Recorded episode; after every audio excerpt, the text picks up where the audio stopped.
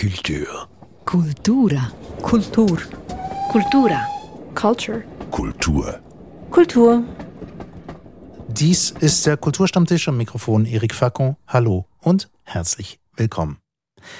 Heute geht es um FOMO, eine Abkürzung, die steht für The Fear of Missing Out, die Angst, etwas zu verpassen, eine Form der gesellschaftlichen Beklemmung, der Angst, der Besorgnis, dass, versuchen wir es mal mit einem Bild zu sagen, das Gras beim Nachbarn grüner ist, dass die andere Party besser ist als die, an der man sich selbst befindet, dass die anderen mehr Spaß oder auch mehr Erfolg haben als man selbst. Ein Phänomen, das wir besprechen wollen, und zwar erstmals mit dem Gesellschaftskritiker Marko Kovic und mit dem Journalisten Michael Krogerus. So. Leidet einer von euch beiden an FOMO? Ich guck mal in die Runde. Wer will? Hm. Also das klassische FOMO, also Angst, dass die andere Party besser ist als die, auf der ich tanze, das habe ich nicht mehr so stark. Aber klar, ich beneide viele Menschen. Ich denke ständig, andere sind bessere Eltern als ich, andere haben schönere Wohnungen als ich, bessere Leben, haben ihr Leben mehr im Griff. Von daher, ja, ich bin ein FOMO-Kandidat. Okay. Marco? Ich glaube, als ich jünger war, kannte ich das noch so aus dem sozialen Umfeld, Netzwerk. Verpasse ich jetzt die richtige Party? Als introvertierter Mensch ist das dann immer noch ein Dilemma. Will ich überhaupt? Und wenn man nicht geht, dann bereut man es. Und heute habe ich das nicht mehr, diese Ebene, aber natürlich als Subjekt in unserer, ich sage mal, dystopischen, überwachungskapitalistischen Realität kann ich mich natürlich den Dynamiken des kapitalistischen Konsum-FOMO nicht ganz entziehen. Mhm. Das klang jetzt recht kompliziert, um das mal ein bisschen aufzudröseln. Ja? Ich habe heute Morgen nach einem neuen Telefon gesucht. Mein Smartphone ist ein bisschen in die Jahre gekommen. Und ich habe da wirklich mehrere hundert Modelle zur Auswahl gehabt. Mhm. Und ich habe eine Stunde verbracht mit der Suche, mit dem Herumklicken. Und ich war nachher ganz deprimiert. Ich habe nichts gefunden, was mir gefällt. Und ich hatte immer das Gefühl, wenn ich jetzt dieses Modell kaufe, nehme, dann verpasse ich ein anderes, das eigentlich noch besser ist. Okay, also so ein Konsum-FOMO. Mhm. Ja, das gibt es sicherlich auch. Wobei man natürlich ähm, auch das umgekehrte Beispiel kennt. Wenn man sich mal entschieden hat, ist man total begeistert und erleichtert, egal für was man sich eigentlich ähm, gewählt hat. Aber heißt denn das eigentlich im Klartext, dass je mehr Auswahl das es gibt, desto verwirrlicher ist das Ganze und man hat immer das Gefühl, irgendwas anderes muss noch besser sein? Das, das ist eigentlich der Klartext. Das ist der Paradox of Choice. Mehr Auswahl macht uns nicht glücklicher. Mhm. Das heißt, je mehr äh, Cornflakes-Packungen man findet im amerikanischen Supermarkt, desto schlimmer ist es eigentlich. Genau. Gut, jetzt ist ein Stichwort gekommen. Äh, FOMO, das ist ja ein relativ ein, ein neuer Ausdruck, natürlich aus der anglophonen Welt und du hast das Stichwort Neid ins Spiel gebracht, Michael. Ähm, ist nicht schlicht und einfach auch ja, ein, ein Teil davon? Also Neid als Überbegriff? Ja, mit Sicherheit, mit Sicherheit. Also das ist ja nicht im Sinne von Missgunst. Also die, an den anderen soll es auch gut gehen, aber mir bitte auch. Und ich orientiere mich natürlich an denen, die in meinem Umfeld sind. Und die Schwierigkeit, ich glaube, das hat sich durch Social Media verstärkt, ist, dass mein Umfeld nicht mehr nur wir drei hier im Raum sind oder mein Nachbar, mhm. sondern mhm. eben die ganze Welt. Und natürlich muss es von denen mehrheitlich Leute geben, die besser leben als ich ja, muss natürlich noch definieren, was das überhaupt heißt, dieses besser, oder? Aber mhm. das ist ja dann für jeden, für jeden individuell gestaltet natürlich auch. Also jetzt als, als, als Jugendliche haben, habt ihr beide gesagt, ja, da war das ein Thema. Und dann wird man halt älter. Entwächst man dann quasi diesem Gefühl? Also ich glaube ganz stark, dass was, was passiert ist, dass du irgendwann als Jugendlicher, bei mir war es so, gemerkt hast, es gibt Partys, die sind besser als die, auf der du bist, aber irgendwie gilt dann ja, die Party bist du selbst. Also du kannst nicht beeinflussen, wie gut die Party ist, aber du kannst halt schon beeinflussen, wie gut du bist auf der Party. Und das weiß ich gar nicht mehr, wann das war, aber irgendwann habe ich gemerkt, dass man halt auch äh, selbst verantwortlich ist für den Abend, wie der läuft. Und das hat für mich vieles verändert. Mhm. Dass ich gemerkt habe, ich habe es ein bisschen auch in der Hand, wie gut die Party wird. Aber das Erstaunliche an dem Gefühl ist ja dieses, dass man sagt, an der nächsten Party ist es besser und dann geht man dahin und dort ist es auch nicht besser. Genau, es ist immer besser dort, wo man nicht ist und wo man sich eben ausgeschlossen fühlt. Ich glaube, da ist wirklich diese psychologische Komponente sehr, sehr wichtig. Dass man nicht eigentlich rational objektiv schaut, wo ist es wirklich gut, dass man keine Indikatoren hat oder so, sondern es ist einfach dieses Bauchgefühl, das verdammte Bauchgefühl. Es ist immer besser, weil ich es nicht habe. Es geht mir durch die Lappen und darum ist es besser. Hat es auch was, hat das auch mit der Persönlichkeitsstruktur zu tun? Nämlich äh, die, die, die Frage, dass man sagt, ja, irgendwie, ähm, das ist ja immer der, der Einfluss von außen, oder? Die Party ist besser, ähm, das, mhm. das Gerät, das ich kaufe, das ist besser. Aber es ist nicht unsere, eigentlich unsere Unsicherheit, die wir mit uns rumtragen, schlicht und einfach. Also ich weiß es nicht. Ich, ich könnte mir vorstellen, dass, dass, wahrscheinlich FOMO korreliert mit hohem Grad an Neurotizismus. Also wenn man selbst unsicherer ist, dann ist wahrscheinlich das Gefühl, dass es woanders besser ist, höher.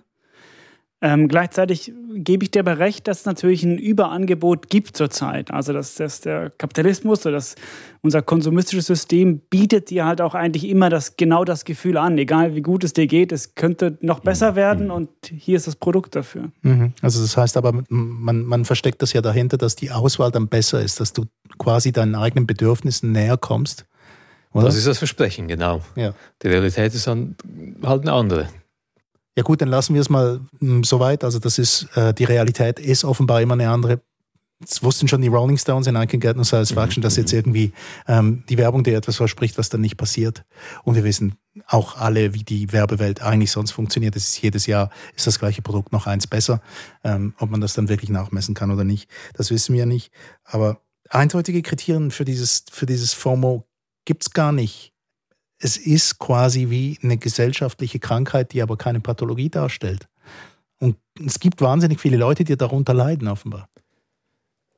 Ja, da würde ich vielleicht ein Stück weit widersprechen. Also es gibt in der psychologischen Forschung schon Skalen, die erarbeitet und validiert wurden, wo man das messen kann und wo man es einigermaßen trennscharf messen kann. Okay. Ich denke aber schon auch, wie du sagst, es ist ein Thema, das noch kommt, wo wir noch das Verständnis dafür als Gesellschaft herausbilden müssen und wo man auch noch keinen klaren Anhaltspunkt hat, ab wann ist es pathologisch. Was man aber weiß aus der Forschung, das ist ziemlich klar, dass Social Media, auch wie du gesagt hast, Mika, sehr viel befeuert haben. Dass wir auf Social Media konstruierte, schöne Leben sehen, die wir früher nicht gesehen haben und dass das in uns dieses FOMO weckt, stärker weckt, als es früher der Fall war. Woher kamen denn früher die Bilder? Also ich glaube nicht, ist, ist ist FOMO tatsächlich ein neues Phänomen? Nein, wahrscheinlich nicht. Also, äh, so, so, viel ich weiß, ist jetzt in der, in der, jüngeren Forschung, vor allem von diesem polnischen Forscher Andy Przypalski, das ist 2013 oder 2012 geschrieben worden, der bezieht sich knallhart auf, auf Social Media und sagt, natürlich gab es vorher Neid und, und, und Wünsche und Sehnsüchte und die wurden befeuert durch Filme oder auch, auch einfach durch das Sehen. Der andere hat den besseren Pullover als ich, das will ich auch haben, das gab es schon immer. Aber die Möglichkeit, sich mit der gesamten Welt zu vergleichen und vor allem auch sich selbst zu präsentieren in dieser Art, ist halt komplett neu. Und er richtet seine Skala, also seinen, seinen Fragebogen, das ist, glaube ich, ein elf, elf Items Fragebogen, ja ganz stark an Social Media aus. Ich habe mir das mal ausgedruckt. Mhm. Die erste Frage, die er stellt an, an, seine, ähm, an Leute, die wissen wollen, ob sie FOMO haben, ist Sollen wir es gleich ausprobieren? Sollen wir es gleich beantworten versuchen? Ja, soll ich das mal kurz vorlesen? Ja, Dann könnt ihr beide das machen. Ist, antworte mal ja oder nein. Ich checke meistens direkt vor dem Einschlafen und nach dem Aufwachen soziale Netzwerke auf meinem Smartphone. Ja. Nö. Ich auch. Zweite Frage. Ich habe Angst, andere Menschen leben ein intensiveres und schöneres Leben als ich. Nein. Nein. Ja. Uiui. Ich habe Angst, die Erlebnisse meiner Freunde seien reichhaltiger und intensiver als meine. Gibt es noch eine andere Möglichkeit als Ja und Nein? Nee? okay. Ähm, das ja, ist ein Ja, würde ich sagen. Ja, dann, wird man, dann müsste man zugeben, dass es ein Ja ist, wenn es mir schon in den Sinn gekommen ist. Ab und zu, also ja. Bei mir nein. Huh. Wenn ich bemerke, dass meine Freunde Spaß haben und ich nicht dabei bin, betrübt mich das. Ja. Nein. Ich würde auch Ja sagen. Also wenn man dabei ist oder nicht? Also, wenn man nicht dabei ist, aber, aber erfährt, dass sie Spaß haben. Aha, ja gut. Also ich nehme jetzt mal an, dass die Spaß haben. Also trotzdem ein Nein gebe ich jetzt zum Protokoll. Ich werde nervös, wenn ich nicht weiß, was meine Freunde gerade tun. Nein. Nö. Hm. Ich auch nicht. Das ist, da sieht man dann, dass FOMO vor allem ein Jugendphänomen ist. Also das mhm. ist das mhm. klassische Ausgeschlossensein aus der Peer Group. Nächste Frage. Es ist mir wichtig, Witze und Anspielungen zu verstehen, die nicht jeder versteht. Also Insiderwitze, solche Sachen. Also Insiderwitze würden ja bedeuten, dass man dabei ist, wenn man sie versteht. Mhm. Ach Gott, nein. Ich glaube, äh, da gibt es eine andere Schwelle, die heißt eigentlich, ich muss nicht alles verstanden haben auf dieser Welt. Es ist spannend. Also, wenn ich in einer Situation bin, wo es Insiderwitze gibt und ich kann nicht mitlachen, dann ist mir das wirklich unangenehm. Also wahrscheinlich dann ja. Okay. Ja, aber das ist noch ein interessanter Punkt, oder? Dass man, dass man sagt, also wieso müsste ich bei allen dabei sein, wenn jetzt zum Beispiel, also ich nehme jetzt ein, ein, irgendein Beispiel, Insektenforscher machen Witze über mhm. Insekten oder so. Mhm. Interessiert mich doch grundsätzlich überhaupt nicht, ob jetzt die da einen guten Witz platziert haben oder einen schlechten oder Banker oder ich weiß nicht. Ja, sag du mal, warum stresst dich das? Also einerseits logistisch, weil wenn man dann wirklich verstehen will, warum ist das lustig, muss man nachfragen, nachhaken. Das ist dann eben nicht so lustig. Mhm. Aber andererseits das Gefühl, bin ich jetzt das fünfte Rad am Wagen. Das ist so, ah, ich ja, weiß nicht. Da hilft das Weißweinglas. Aber das ist genau das, worauf der Forscher abzieht, dass er sagt, wenn wir in einer Gruppe sitzen mit Leuten und die anderen sind, machen einen Witz und du verstehst ihn nicht, ist eigentlich das klassische Gefühl von Ausgeschlossensein. Mhm, mh. Man kann nicht mitlachen. Dann die nächste Frage. Manchmal frage ich mich, ob ich zu viel Zeit damit verbringe, herauszufinden, was gerade in ist. Nicht mehr. Nein. Also ich glaube, das ist jetzt wirklich eine Frage, die voll aufs Alter zielt, oder? Aha. Geht mir auch so.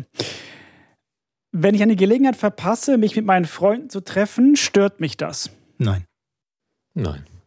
Ich auch nicht.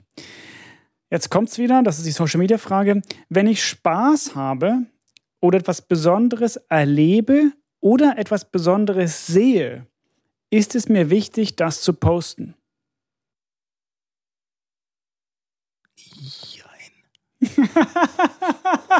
Ein lautes Jein.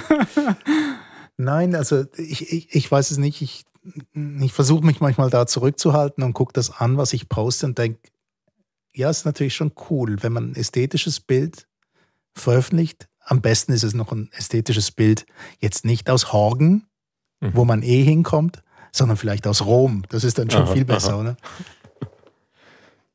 Meistens nicht, aber ab und zu ja. Darum wahrscheinlich ja. Also ich würde auch Nein sagen, allerdings ertappe ich mich dabei, wenn ich etwas Besonderes sehe oder passiert, will ich eigentlich das mit einem Bild festhalten. Mhm. Und da merke ich schon, ja, warum eigentlich? Ja, doch, weil ich das dann anderen zeigen will. Und wie zeigt man es anderen heutzutage? Ja, indem man es postet. Mhm. Von daher würde ich mhm. auch Gruppe Jein. Gruppe Jein, ja.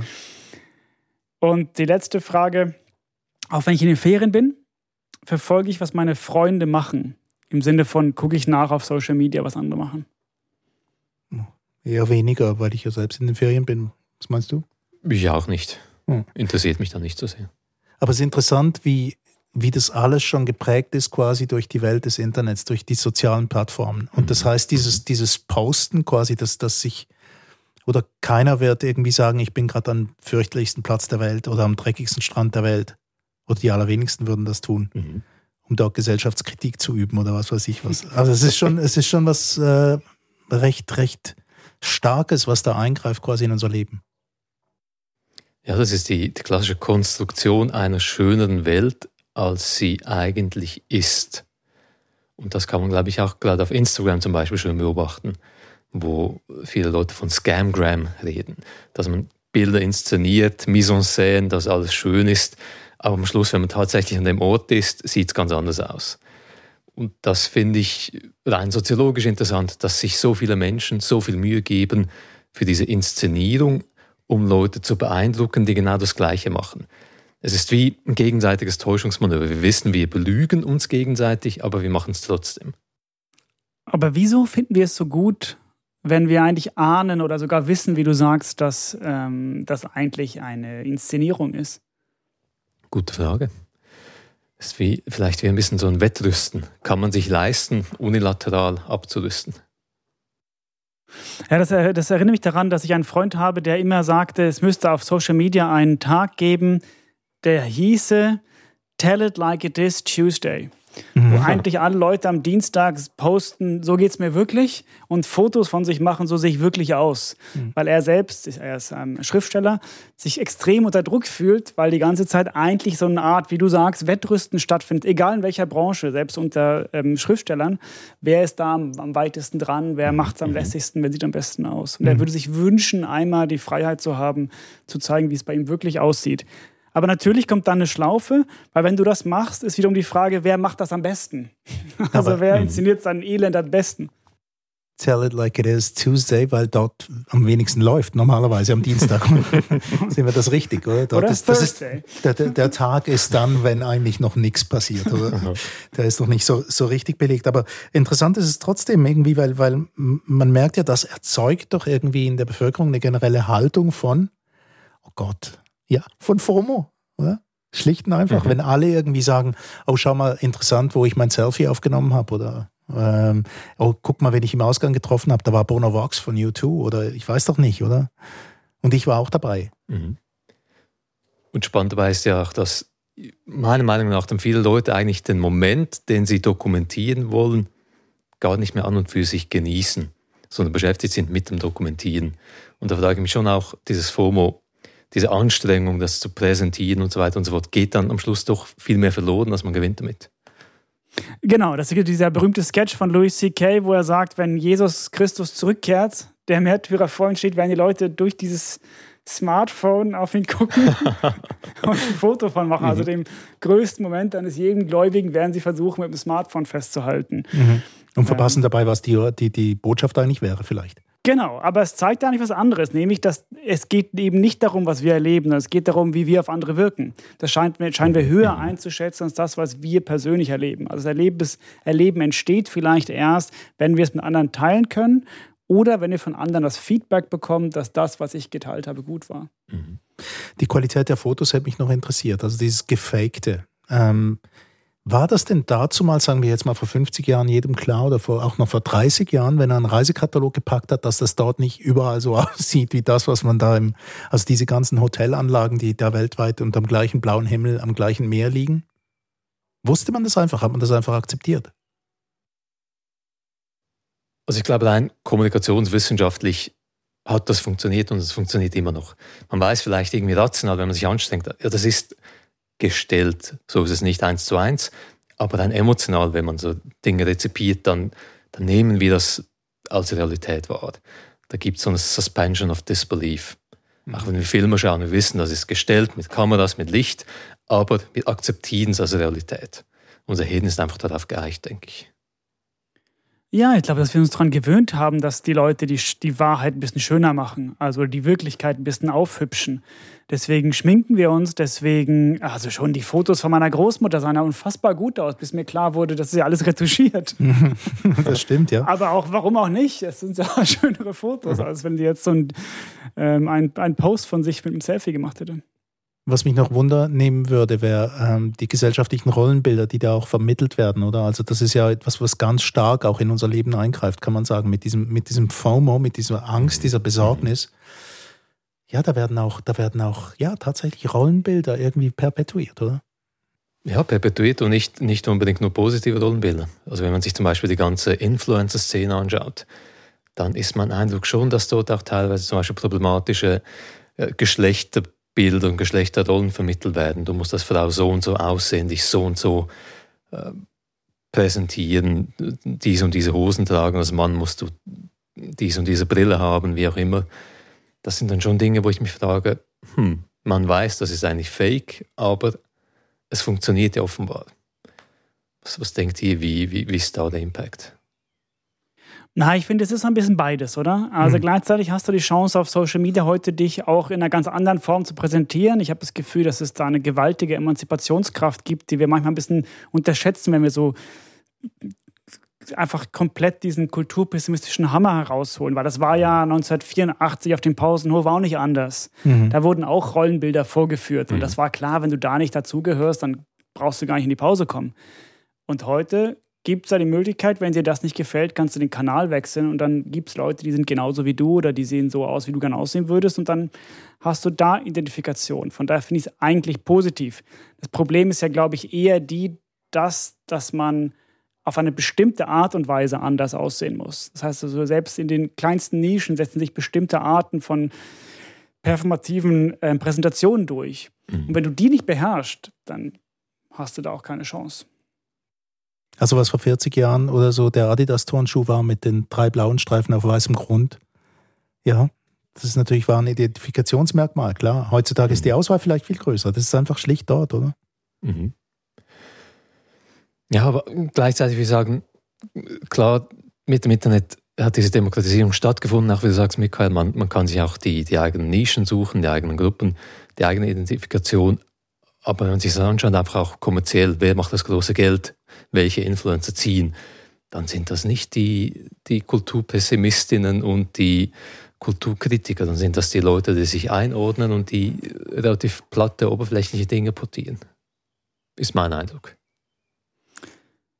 Ja, ja, klar. Aber du kannst ja trotzdem im Internet nach anderen Figuren suchen und du, mhm. du wirst sie finden. Also es gibt nicht, es gibt niemanden, der nicht im Internet ist. Von daher glaube ich, ist es, finde ich die Auswahlfreiheit, die du vorhin so kritisiert hast, dass es dich so lähmt, da nach Handys zu suchen. Ich glaube, dass da aber auch eine große Kraft drin liegt, weil heute kannst du auch sagen, nein, ich will, keine Ahnung, ein Fairtrade-Phone kaufen mhm. und du wirst sicher sein, dass es das gibt, wenn du lang genug suchst. Mhm. Das heißt, es wird irgendwie auch belohnt, diese Vielfalt. Aber wenn man jetzt diese Fragen, die sich da stellen, wenn man FOMO hat, also wo muss ich gewesen sein, was muss ich geleistet haben in meinem Leben, um irgendwie Anerkennung zu finden, das, was uns früher einfach eine Werbe ähm, eine Werbetafel suggeriert hat, du musst einen Körper haben wie dieser Leichtathlet, du musst irgendwie das gleiche trinken wie der Roger Federer, dann wirst du auch mal ganz ein erfolgreicher Tennisspieler. Also diese ganze Sache, das, das multipliziert sich heute ins Endlose via Internet, wenn ich das richtig sehe. Aber was ist denn, für was ist das die Triebfeder eigentlich? Du hast vorher mal zu so einer Kapitalismuskritik angesetzt, mal kurz.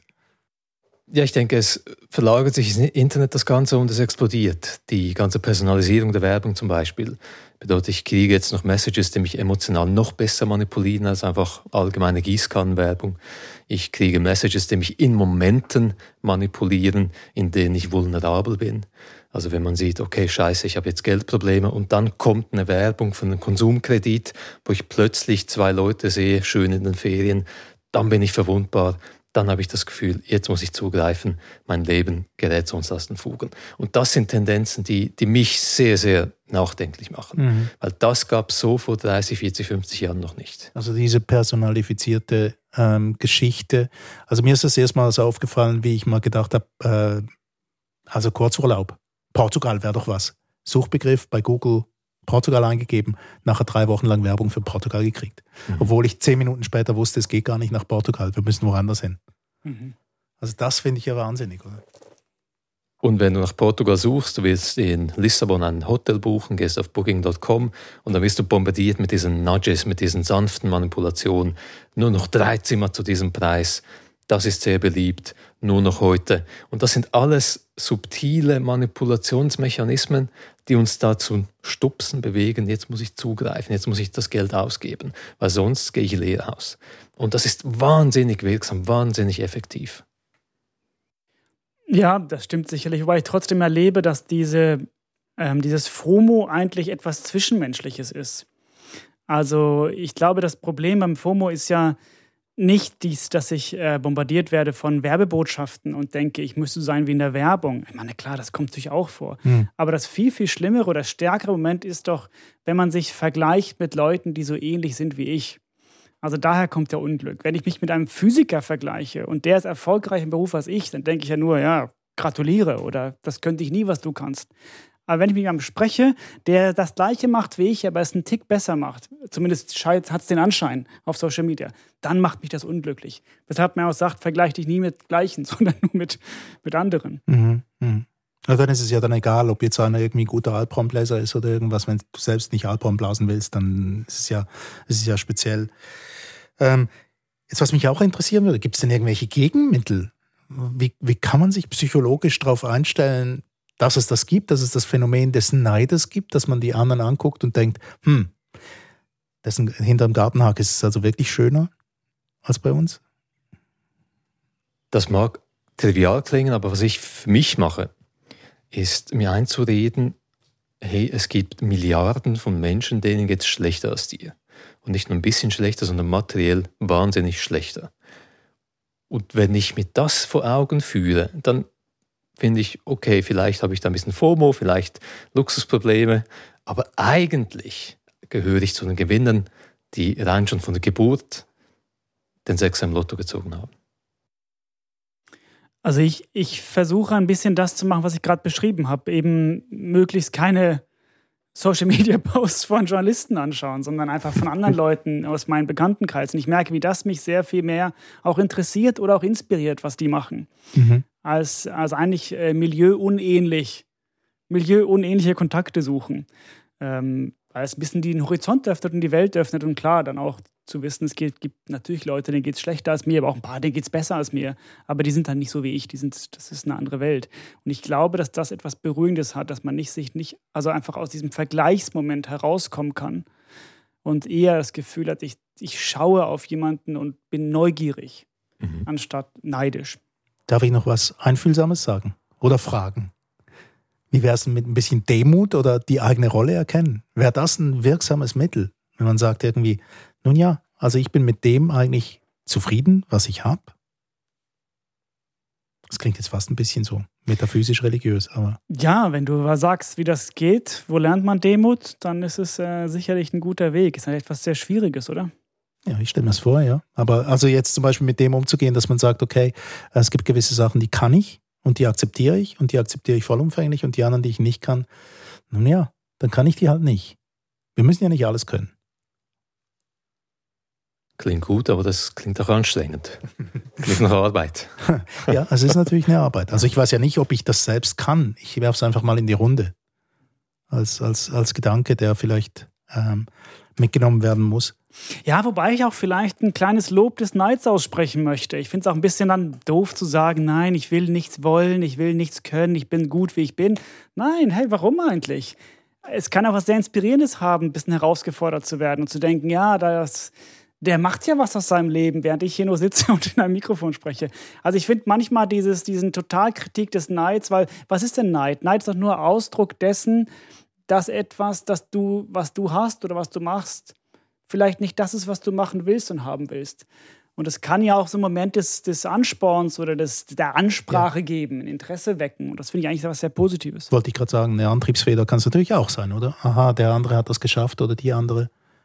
Die Frage Sicher. ist aber, ist es eine Antriebsfeder in die richtige Richtung? Ein bisschen Neid ist vielleicht ganz gesund, wie du sagst, aber ist es dann wirklich die Präferenz, die ich eigentlich hätte?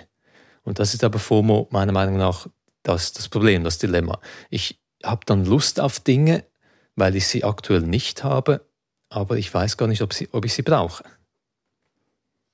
Also wenn du, wenn du FOMO rein betrachtest, wie ich jetzt dich verstehe, aus dem Gefühl, du, es ist konsumgebunden, dann gebe ich dir natürlich recht. Ähm, aber wenn ich jetzt zum Beispiel sehe, da gibt es jemanden, der macht irgendwas, eine Sportart, von der ich gar nicht wusste, dass es die gibt, Axt werfen. Ich habe gerade hier kürzlich gehört, dass man in Basel Axt werfen kann. Axe Throwing. Und dachte ich auf wen? Das ist ja Wahnsinn. Warum wurde mir das nie zugespielt auf Social Media? Wie schlecht sind diese Algorithmen eigentlich? Weil das ist eine großartige Sportart. Will ich sofort ausprobieren. Das heißt, ich bin ein Stück weit auch offen für neue Erfahrungen. Mhm. Und ich glaube, dass für mich zumindest liegt darin auch ein Quell des Demos, nämlich zu sagen, hey, ich kann halt nichts, ich weiß auch nicht alles, aber ich kann einen Haufen Dinge kennenlernen und das ist was Schönes. Hm. Gut, also das Axtwerfen das wird wahrscheinlich nicht irgendwie im Kapitalismus seine, seine, äh, seine Antriebsfeder haben, äh, würde ich jetzt mal meinen. Ähm, noch zum Schluss noch eine Frage. Ähm, dieses FOMO, ist das nicht einfach ein wirklich ein totales Luxusproblem? Du hast das Stichwort mal eingebracht, Marco, vorhin. Relativ gesehen wahrscheinlich schon. Also wir im Westen leiden am FOMO und Milliarden von Menschen leiden an Malaria, an, an äh, extremer Armut und das sind dann ganz unterschiedliche Probleme. Aber ich denke, nur weil es ein Luxusproblem ist, bedeutet das ja nicht, dass es kein Problem ist. Es ist ein Phänomen, das wir haben in unserer Gesellschaft und es lohnt sich darüber nachzudenken oder auch darüber nachzudenken, ja, wie können wir das Problem lösen? Und wie wir es lösen, wissen wir eben nicht genau. Wir können es höchstens auf einer persönlichen Ebene eigentlich in den Griff kriegen. Also ein Tipp, den ich sicher vermitteln kann, Instagram löschen. Ich war kurz mal auf Instagram, es hat mich überrollt mit einer totalen Reizüberflutung und ich habe gesehen, ich kann da nicht mithalten und ich verabschiede mich. Das ist eine Plattform. Ja, also soweit bin ich noch nicht. Aber es stimmt, dieser ähm, zitierte polnische Forscher hat auch, wurde ja auch gefragt, was ist denn eigentlich der Ausweg aus FOMO? Und er sagte auch äh, einfach Cold Turkey, also einfach die ähm, sozialen Kontakte killen und einfach nicht den Glauben verlieren, dass du deswegen isoliert bist. Aber ich finde es eine etwas radikale und ein bisschen äh, 2016 Ansage zu sagen, wir machen keine sozialen Medien. Ich glaube, die Zukunft liegt ja eher darin zu fragen, was ist der richtige Umgang damit. Das wäre wahrscheinlich ein Thema für eine andere Sendung, würde ich jetzt mal meinen. Was machen wir dann damit? Wir, wir, haben natürlich auch Zeit, oder? Vielleicht in fünf Jahren mal wieder darüber zu reden und, und zu schauen, wo wir uns inzwischen befinden. Also wir haben jetzt einen Kulturstammtisch lang über FOMO geredet, über the fear of missing out, die Angst, irgendetwas verpassen zu können. In unserer Umgebung zu Gast hierzu waren der Gesellschaftskritiker Marco Kovic und der Journalist Michael Krogros. Mein Name ist Erik Facon. Und ganz zum Schluss noch, wenn Sie diesen Podcast gehört haben, dann könnten Sie sich vielleicht auch für andere Episoden interessieren und zu finden wären die unter www.kulturstammtisch.ch und den Newsletter, den können Sie abonnieren über info at kulturstammtisch.ch.